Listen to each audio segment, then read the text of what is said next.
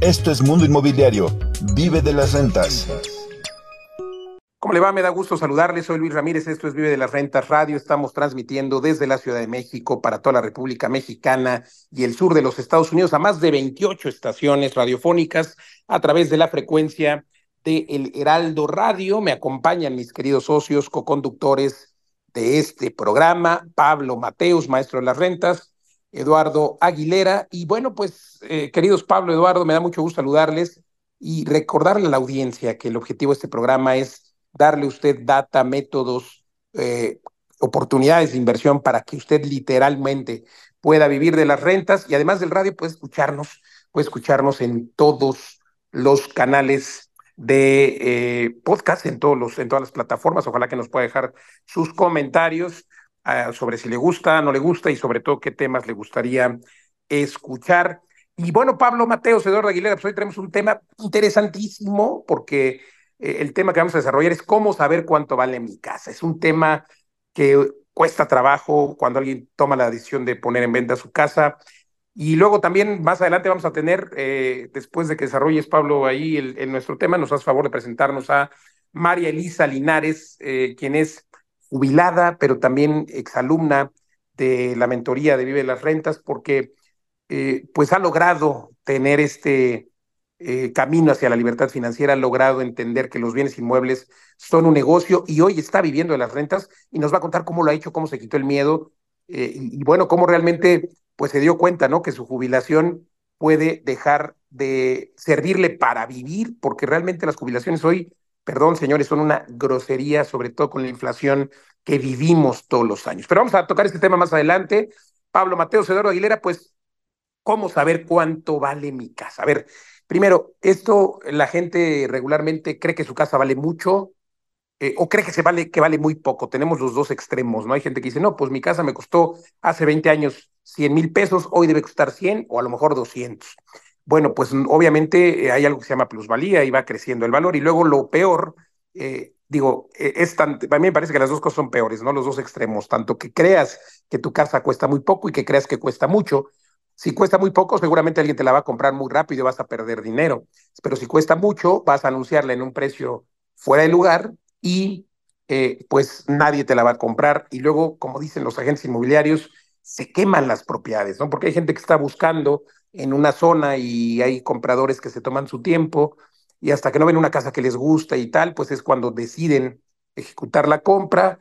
Y pues si tu casa lleva mucho tiempo en el mercado, pues sin duda puede ser una casa que ya no sea atractiva. Pero bueno, ¿de dónde sacamos los datos? Primero lo que yo recomiendo es contratar a un experto y un experto sin duda se llama evaluador. O sea, no hay nadie más que pueda determinar el valor de una casa que es el valuador, aunque, con todo respeto a mis amigos valuadores, y siempre que digo esto me llegan comentarios, porque hay algunos muy conservadores, hay otros que no se han actualizado, y es que el valuador sí ve todos los puntos y todas las comas de la casa. ¿Qué es lo que ve un valuador? Pues el estado, ¿no? El estado de la propiedad, eh, si, se le ha, si está, en buen, está bien conservada, si se le ha dado mantenimiento, algo que el propietario no ve, ¿no? El propietario muchas veces le tiene cariño a su casa y no ve que pues su casa está muy jodida, como digo, ¿no? Su casa está muy fea, eh, ya no es una casa moderna, en fin, hay que cambiar cosas. Y luego, eh, ¿por qué digo que el, el evaluador se desactualiza? Porque el evaluador tiene sus números y a veces el mercado cambia tan rápido, el mercado cambia tan rápido que el evaluador se puede perder ahí y no entender que está haciendo un avalúo mal hecho. En, déjenme recapitular primero para ir dándole forma a esto. En una operación inmobiliaria, regularmente, en una operación de compraventa, se dan tres valores. El valor del avalúo, el que dicta el evaluador, luego, eh, que regularmente si se va a hacer con crédito, pues hay un avalúo también bancario. Eh, luego tenemos el avalúo que le da el ayuntamiento, ¿no? El, el ayuntamiento eh, o la alcaldía le asignan un valor a la propiedad para efectos de cobrar el impuesto predial, y pues ese valor catastral últimamente ya se va ajustando bastante hacia el valor real, pero hay entidades o municipios en donde el valor catastral, pues, que aparece en tu boleta predial, no tiene nada que ver con el valor comercial. Y luego, ese es el tercer valor, el valor comercial, porque una propiedad puede tener para efectos de un valuador un valor de 2 millones, para efectos de un valor catastral 1.5 millones pero el valor comercial, porque está en la avenida y van a abrir una carretera en esa avenida, es de 3 millones.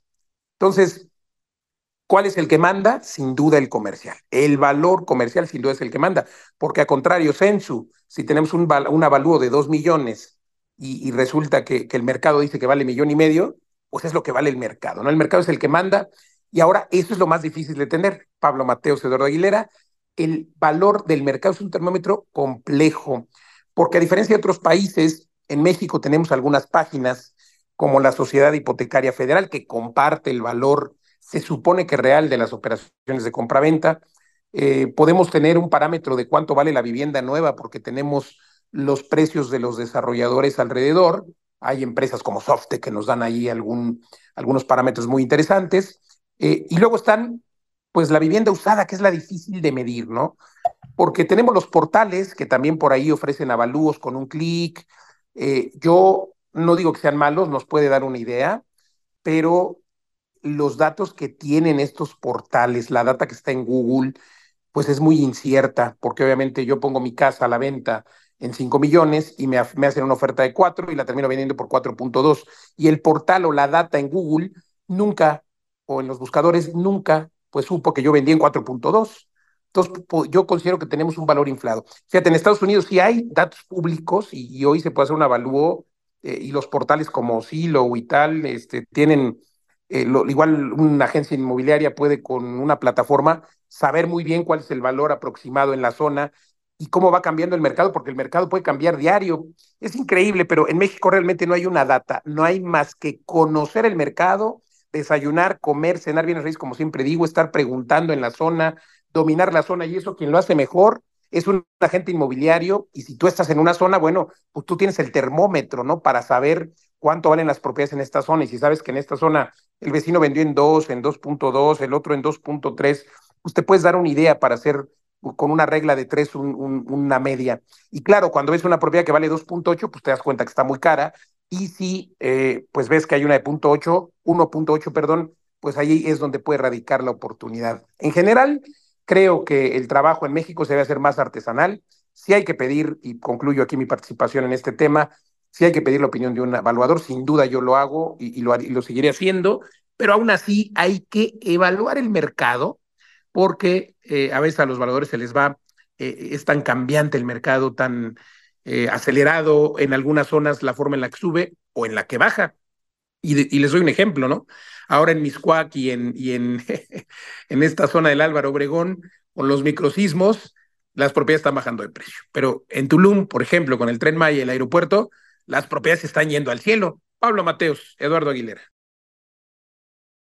Sí, si les parece, Eduardo, empieza tú y yo continúo y, y presento a nuestra invitada. Claro, pues eh, sí, el tema eh, de México es todo un reto, como decías, pero yo creo que algo que les va a llamar mucho la atención a nuestra audiencia es el tema de conocer eh, qué es lo que le da valor a las casas, ¿no? Como tú decías, bueno, pues hay ese valor sentimental que puede estar arriba del mercado o abajo del mercado si, si crees que tu propiedad está muy mal, pero cuando te preparas cuando te educas y entiendes que a lo mejor cambiando la instalación eléctrica de tu propiedad, cambiando la instalación hidrosanitaria, vuelves a tener un valor como si fuera nueva, o sea, renuevas tu propiedad, ¿no? Hay veces que hay ciertos temas que tú puedes agregar, como algunos metros cuadrados, techar algún patio, que automáticamente multiplica el valor. ¿Por qué? Porque es muy fácil, porque las valuaciones se usan a través de estas tablas que decías, eh, Luis. Si usamos, si conocemos cuáles son esas tablas y esos parámetros, pues nosotros mismos podemos modificar esos parámetros para lograr que nuestra propiedad tenga un mayor valor. ¿Para qué? Pues digamos, sobre todo para un crédito hipotecario, por ejemplo, para que el banco te pueda prestar más sobre tu propiedad. Entonces, basta con techar un patio, a lo mejor que tenía unos 20 metros, y eso automáticamente te aumenta 20 metros cuadrados de construcción, ¿no? Tips como esos puede ayudarte a ti como un inversionista, ya hablo de este enfoque de inversionistas que queremos crear en la comunidad de Vive las Rentas, te permitirá que tu propiedad valga más y o, ¿no? Con saber cuándo estás verdaderamente comprando una propiedad que es una oportunidad, que ya lo habías comentado, Luis. Pero adelante, Pablo. Sí, eh, súper interesante este tema del valor. Y yo cuando empecé a formarme en bienes raíces me di cuenta que eh, la evaluación de una propiedad, tanto a efectos de la hipoteca como de compraventa, o sea, tener un avalúo oficial que también te ayuda para la compraventa, eh, es fundamental. Y me di cuenta que la mayor parte, incluso los profesionales del mundo inmobiliario, de los agentes inmobiliarios, no saben cómo se hace bien una evaluación. Entonces yo tomé un curso con un evaluador que me encantó porque yo fui preguntando, ya saben, las tripas de por qué está este dato aquí, cómo corriges. Y me di cuenta que era, tiene un lado de arte, además de ciencia. Y como dices, Eduardo, esa parte... Artesanal, correcto, es artesanal. No, le muevo aquí, le pongo un factor, porque luego ponen unos factores. Entonces, para los inversionistas, Luis Eduardo, que nos escuchan en este programa, tienes que ir más allá del turista inmobiliario, tienes que entrar a, a entender cómo se hacen esos avalúos, cómo eh, el banco, incluso un juez, eh, el mercado, entiende el valor de una propiedad. Y una vez que sabes cómo funcionan esos factores, pues intentar eh, llevarlos a, a tu favor. Uno es este que dice Eduardo, crecer los metros cuadrados, otro es manipular la edad de la, de la vivienda y, eh, y bueno, ya hay otros, pero no solamente te sirven para aumentar el valor de tu vivienda, también te sirven para... Entre, para botox, botox de casa o algo así, ¿no? Ajá. Sí, y para detectar, eh, para detectar oportunidades, porque hay gente que no sabe lo que está vendiendo. Y yo aquí, Luis Eduardo, pongo una analogía que, que me gusta mucho. Eh, Luis ya nos explicó cómo se calcula ese metro cuadrado a través de los, de los comparables del mercado, ¿no? El comercial. Eso está bastante estudiado, digo, con sus defectos, etcétera, pero tú puedes decir, bueno, el metro cuadrado de este tipo de propiedades está en 18.000, 20.000, 25.000 pesos el metro cuadrado. Muy bien. Entonces yo pongo la analogía, es como cuando tú vas a un mercado, un mercado de estos de abastos tradicional, ¿no? Tú preguntas en cuánto están las naranjas hoy, del, no sé, del tipo clavelina, no sé cómo se llaman, las naranjas, y todo el mundo en el mercado sabe que hoy están a, vamos a decir, no tengo ni idea de cuánto están, pero a 30 pesos el kilo, por decir algo. Entonces, eso todo el mundo lo sabe. Un mercado perfecto, de hecho, esto se usa en economía. Yo en mi primera clase de economía, nuestro profesor nos mandó un mercado precisamente para ver eso, cómo los mercados determinan el precio eh, en un, en un entorno de información perfecta. Entonces, en el mundo del mercado inmobiliario, pues ese, ese precio de mercado está más o menos bien establecido. Pero ahora, imagínate que vas a la tienda y dices, agarras, eh, agarras un- una caja de naranjas o una cubeta de naranjas y dice, a ver, ¿me la cobra? Imagínate que el que va a vender las naranjas agarra la cubeta así con la mano y dice, "Uy, esto más o menos pesa dos kilos. No, esto más o menos pesa tres kilos. Pues sería absurdo, ¿verdad? Porque todos sabemos que hay unas balanzas y hay unas pesas y un sistema también desde los romanos que, que hace que se mida exactamente. Pues, ¿qué pasa en el mundo inmobiliario? Que la, que la mayoría de la gente no sabe cuánto pesa su propiedad, no sabe cuántos metros cuadrados de construcción tiene. Y esto es algo absurdo. Entonces, ¿qué les, qué les recomendaría? Que si tienen una propiedad para saber cuánto vale, mídanla bien. Y si no saben cómo medir los metros cuadrados de construcción, eh, busquen a un, a un profesional, incluso a un arquitecto, un topógrafo, alguien que se la mida. O con los pies lo puedes medir o con un medidor láser. Y cuando vas a comprar una propiedad, también aprende a medirla bien. Nosotros en nuestros entrenamientos enseñamos incluso cómo medirla por Google Earth, cómo buscar información sin siquiera ir para detectar propiedades que tienen más metros cuadrados de lo que están anunciando, porque no tienen ni idea ni el vendedor ni el agente inmobiliario cuántos metros cuadrados tiene. Y yo le estoy hablando que eh, nuestros alumnos han comprado propiedades que tenían 100, 200 metros cuadrados más de lo que decía el anuncio en la realidad. Y al final todo eso va en el valor de la propiedad. Es como si te estuvieran regalando kilos de las naranjas, por seguir la analogía. Y tú puedes generar otros, como dijo Eduardo, con pasillos, patios, azoteas, patios de servicio, todas esas zonas que me encantan, que yo lo llamo el oro molido de- del, mundo inmobiliario. Entonces, bueno, pues ahí te dimos unos tips de oros. Si vienes a la Academia Vive de las Rentas, tenemos en nuestros programas de formación estos tips ya estandarizados en herramientas que te van a ahorrar años y te van a dar muchísimo valor. Eh, pues eh, bueno, pues una de nuestras eh, exalumnas es nuestra invitada de hoy, María Elisa Linares, que estuvo en un curso de Vive de las Rentas en, eh, a principios de 2023, me parece, ella ahora tiene 49 años eh, y, y después de 30 años de empleo se jubiló, a los 49 años, perdón. Eh, ese es el objetivo de muchos de nuestros seguidores. Empezó alquilando unas casas y luego fue dividiendo por habitaciones, aplicando el divide y rentarás y ya se metió en esta inercia de rentas intensivas y ahora ya tiene muchísimas puertas, 15 aparta estudios. Eh, cuéntanos, María Elisa, bienvenida a este programa. Muchas gracias por compartir tu testimonio. Sí. Eh, muy bien, pues cuéntanos cuándo, cuándo entraste al curso intensivo de Vive de las Rentas y, qué estabas haciendo antes y cómo el curso cambió el rumbo eh, y cuántas puertas tienes ahora. Bueno, yo tomé el curso el año pasado y tomé un combo y fue eh, cuando yo ya traía muchas ideas que me ayudaron y me esclarecieron qué pasos tenía que hacer, porque yo empecé al revés. Primero me jubilé a los 49 años y eh, yo quería tener una casa para rentarla. Entonces fue por ahí del 2012 cuando compramos la casa y pues empecé con la idea de quererla subdividir. Entonces, eh, la casa tenía, tiene 7 metros de frente por 20 de fondo y de ahí eh, sacamos nueve habitaciones. Fuimos a través del tiempo poniendo, incrementando baños para cada habitación, baños y, y, cocina, una cocineta en cada habitación. yo veía que, que, se rentaban muy bien porque estamos a seis minutos caminando del TEC de Monterrey, aquí en Querétaro, entonces, eh, veía que se, se, estaban alquilando muy bien. Y así seguí durante, eh, por ahí, ¿qué será? En el 2023, empecé con la idea, seguí viendo los videos de ustedes, con Ricardo, eh, el que dio el curso de hipotecas, y surgió la inquietud de, meterme a Airbnb. De hecho, en la pandemia me registré por primera vez en la plataforma y como veía que se rentaban fácilmente después de la pandemia, pues me seguí con la renta intensiva. Renta intensiva, que este término ustedes lo acuñaron y que eh, yo seguí porque veía muchísimos videos diariamente. Entonces eso me fue ayudando a esclarecer, a ir aterrizando y a encaminar mis pasos para lograr ese objetivo. Ya en el año pasado me retomé Airbnb y tengo actualmente cuatro habitaciones en Airbnb con baño, cocina privada y demás.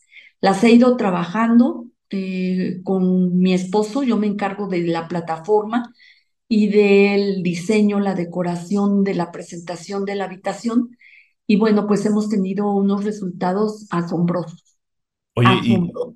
Elisa, muy bien. Y eh, recuerdo que también compraste una casa que finalmente tuviste que demoler. Eh, hiciste un edificio con tres pisos y conseguiste después de nuestros cursos eh, sacar 15 aparta estudios, siendo que el, arquitecto te había dicho que solo salían 10 habitaciones, ¿no? ese proyecto lo tienes ahora en marcha, ¿verdad? Sí, así es. ustedes me ayudaron muchísimo. La verdad es que eh, pues mi esposo me decía, pues es que con 10 es suficiente, no queremos más, pero yo sí quería. Y el arquitecto tampoco quería hacerlo. Entonces, eh, al final eh, me dijo, bueno, pues usted dígame qué es lo que quiere y cómo lo quiere, porque no sé, no le entiendo lo que usted quiere. No obstante, ya lo había traído en, a esta habitación donde ahorita estoy, este lugar de la primera casa, de cómo los quería, pero no, no los podía aterrizar. Entonces yo me puse con papel y pluma, gracias a los cursos, gracias a todos los videos que yo estuve viendo, los comentarios y todo, y saqué 15 aparte estudios. Eh, ya él ya lo, lo, puso, en, en, esquema, en, en, planos, y se hicieron los 15 aparte estudios. felicidades, Elisa, y me encanta porque eres de las mías.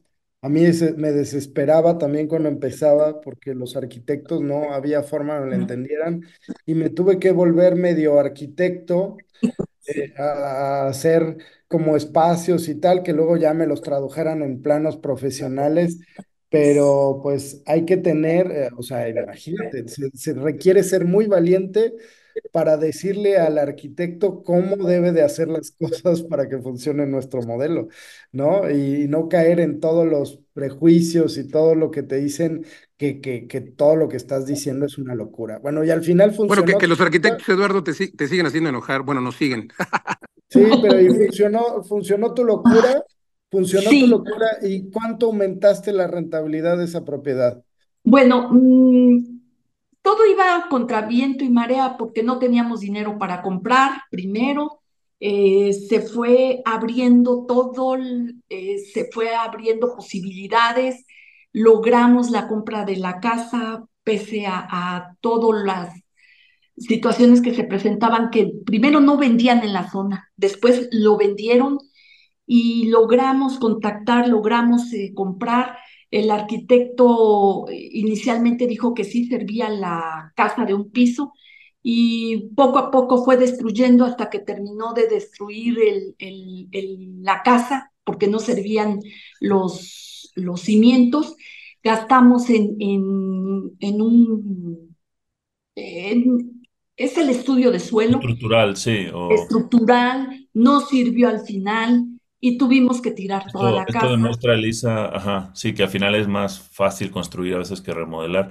Oye, perdona que te interrumpa, eh, súper interesante tu testimonio. Yo, creo que vamos a hacer un webinar completo, ahora solamente tenemos muy pocos minutos, pero eh, eh, ya estás en este proceso. Los 15 aparta estudios, ¿en cuánto se van a rentar a cada uno aproximadamente en tu estudio de mercado? Bueno, yo eh, calculo que entre 5 y 6 mil pesos se pueden rentar. Ahorita estamos en obra gris. 5 eh, o 6 mil pesos, eh, pero, pero descubrí que en Airbnb hay un trabajo hermoso. Si lo sabes, si te dedicas perfectamente a él, estamos sacando ahorita de cuatro aparta estudios. Ahorita llevamos entre Booking, Airbnb y renta por fuera o alquiler por noche por fuera, estamos sacando más o menos 50 mil pesos. 50 mil de esos cuatro. Entonces, eh, eso daría 12.500 por cada uno. Si aplicas eso mismo a los 15, te va a generar 187 mil pesos. Una locura. Oye, pero tú ya te habías jubilado, ya con estos ingresos de estas dos propiedades vas a jubilar a toda tu familia. No, tengo más, tengo más proyectos, tengo ah, más proyectos. Ya lo único que me falta es dinero, pero tengo varios proyectos que yo tengo, eh, después del curso me surgieron más ideas todavía, como es conseguir los créditos en tarjetas de crédito para lograr el subarrendar, de, quiero empezar con un departamento de unos 70 metros cuadrados aproximadamente y empezar un amigo de, del grupo de, que ha tomado los cursos, me ayudó a esclarecer muchas cosas y a darme cuenta que había todavía un mundo por, por descubrir. pues una vez que empiezas, querida María Elisa, no puedes parar. María Elisa, se nos acaba el tiempo, qué pena, pero esperamos volver contigo. Muchísimas gracias, te mando un abrazo y felicidades, que sigan los éxitos. Muchas gracias a ustedes. Se los, de verdad, a ustedes, muchas gracias. Gracias. Me han acompañado día con día. Gracias. Muchas gracias, éxitos. Hasta el final. Gracias. Gracias, pues Pablo Mateos, increíble, pues es parte de la, estos comentarios son eh, justo las satisfacciones que tenemos por este podcast, por compartir, por, eh, ese es nuestro objetivo primordial, ¿no? Así es de que pues eh, síganos, por cierto, a quien no conozca la academia, síganos en Viverrent Academy, así nos encuentra, o en vivedelasrentas.com, además de ofertas educativas, hay ofertas de inversión para que usted pueda literalmente vivir de las rentas. Y bueno, pues evidentemente tenemos también oportunidades de inversión en Tulum, en, México, en Estados Unidos. Sigan a Pablo Mateos como Pablo, maestro de las rentas, a Eduardo Aguilera como Eduardo vive de las rentas y pues por favor denos retroalimentación de este podcast de este programa, le gusta, no le gusta, si le gustaría escuchar cosas distintas. Y bueno, pues lo esperamos pronto. Yo le agradezco el favor de su atención. Soy Luis Ramírez, me encuentra en Instagram, en todas las redes, como Luis Ramírez Mundo Inmobiliario. Muchas gracias. Hasta la próxima.